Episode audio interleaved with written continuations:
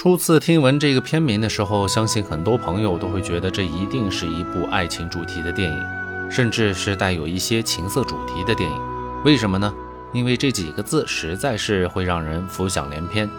这几个字字面的意思就是靠着嗅觉去了解女人或者辨识女人，光听着就已经在脑海里浮现出扑鼻的香气以及女人独有的曼妙身材了。但当我们看到电影海报的时候，却又不禁疑惑：为何海报上却丝毫找不到半分女人的痕迹，反而是一老一少两个爷们儿，其中一个还带着一根拐杖？其实这也是电影的高明之处，通过一个能够让人浮想联翩的名字和一张与名字看似毫无关系的照片，形成了一种视觉上和思维上的极大反差，就能够引起观众对影片最大的兴趣，从而促进观众想要购买一张电影票一探究竟的冲动。单从这一点来说，我就对电影导演和制片方佩服得五体投地。相较之下，那些名字朴实的就像村子里的阿猫阿狗一般，海报也就纯粹只是色彩和演员的无脑堆叠的宣传素材，简直就成为了一种视觉和思维上的污染。看多了这些庸俗的海报，再回过头来看看上个世纪九十年代这些经典作品的海报，真是一种享受。《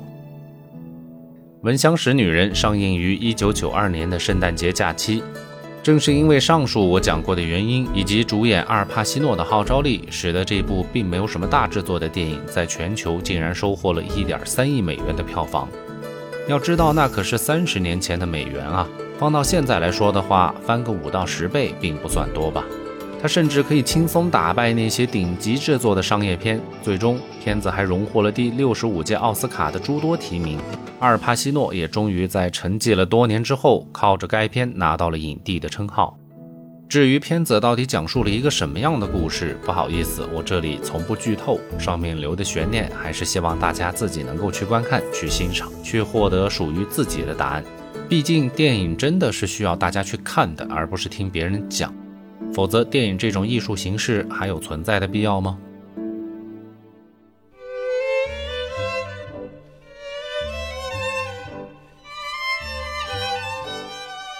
关于电影的原声音乐，有粉丝点播，我也仔细听过。原声音乐的作者是托马斯·纽曼，纽曼的风格非常中规中矩，是属于典型的烘托型配乐，比较乏善可陈。但翻了翻评论和私信，居然不止一位朋友提到过这部电影。那我仔细一想，觉得大家应该是对其中的探戈舞曲和对画面中风度翩翩的男主留下了极其深刻的印象，所以自然也就认为电影的原声音乐非常棒。但其实片中穿插的这首探戈舞曲并不是纽曼写的，而是一首非常著名的阿根廷探戈舞曲，中文名叫做《一步之遥》。这首舞曲是一九三五年由阿根廷的歌手卡洛斯·戈代尔作曲的。这首曲子一开始是由吉他和手风琴来演奏，然后有演唱的作品，后来逐渐演变为小提琴、钢琴和手风琴协奏，甚至有版本仅保留了小提琴的协奏。这首曲子经典到什么程度呢？很多知名的电影大作其实都引用过它，除了我们今天讲述的《闻香识女人》之外，九三年的《辛德勒的名单》，九四年《真实的谎言》都曾引用过这首曲子。其中，《真实的谎言》里施瓦辛格和他老婆跳舞的桥段也是不可多得的经典场面。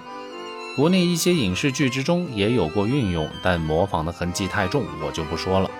这首曲子之所以能够引人入胜，其中最大的特点就是探戈本身那种节奏感超强的旋律，以及能够充分舒展开来的优美舞蹈动作。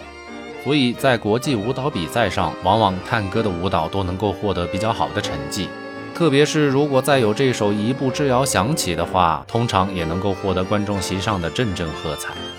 虽然我不懂探戈，但音乐是没有国界的。音乐本身想要传递出来的情绪，我相信我也还是能够理解的。曲子通篇讲述的是两个人炽热的爱恋，小提琴代表女主，钢琴则代表男主，手风琴我们可以理解为旁白。小提琴的主旋律温婉而热烈，把阿根廷的浪漫色彩表露无遗。钢琴的男主则热情奔放，主要负责节奏的掌握和低音贝斯的部分，将小提琴的主旋律衬托得淋漓尽致。在电影中的版本是托马斯·纽曼邀请到了以色列著名小提琴家帕尔曼先生来加盟演绎的。帕尔曼先生在我们讲述辛德勒的名单那一期当中有专门讲述过，在此不再赘述。感兴趣的朋友可以稍后去回顾一下。这个版本最大的特点就是在高潮的部分能够明显听得到三个乐器单独存在的声部，通过和弦的连接做到了完美融合，独立存在而又相互依托，形成了一种非常美妙的共生关系。能够将这种多个声部完美结合的写作手法，对作者的音乐功底是一种极致的考验。当然，对编曲的要求也是非常高的。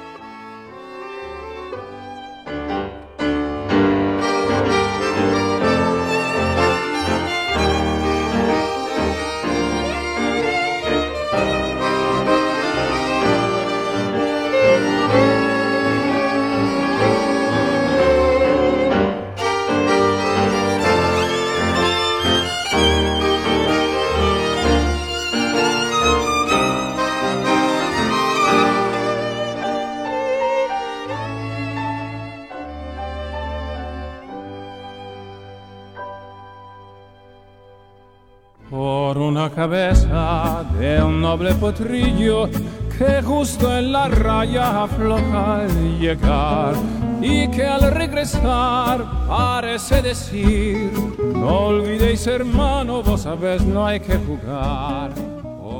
于是我们在听不同的版本的时候，也会因为个人的好恶找到合适自己的版本。就我个人而言，除了电影原声的版本之外，我还特别喜欢来自意大利著名盲人男高音歌唱家安德烈·波切利的演唱版本。该演唱的版本收录在2015年发行的专辑《电影》之中。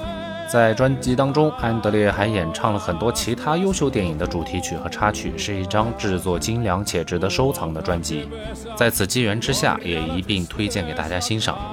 好了，本期《闻香识女人》我们就先聊到这儿吧。如果大家有任何想说的，都可以给我留言或者私信，我会逐一回复的。感谢大家的支持，我们下期见。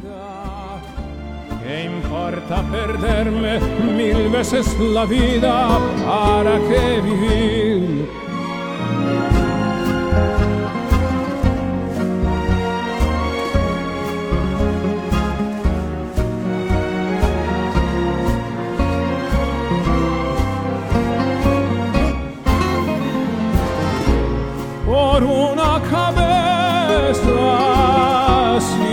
ella me olvida. ¿Qué importa perderme mil veces la vida?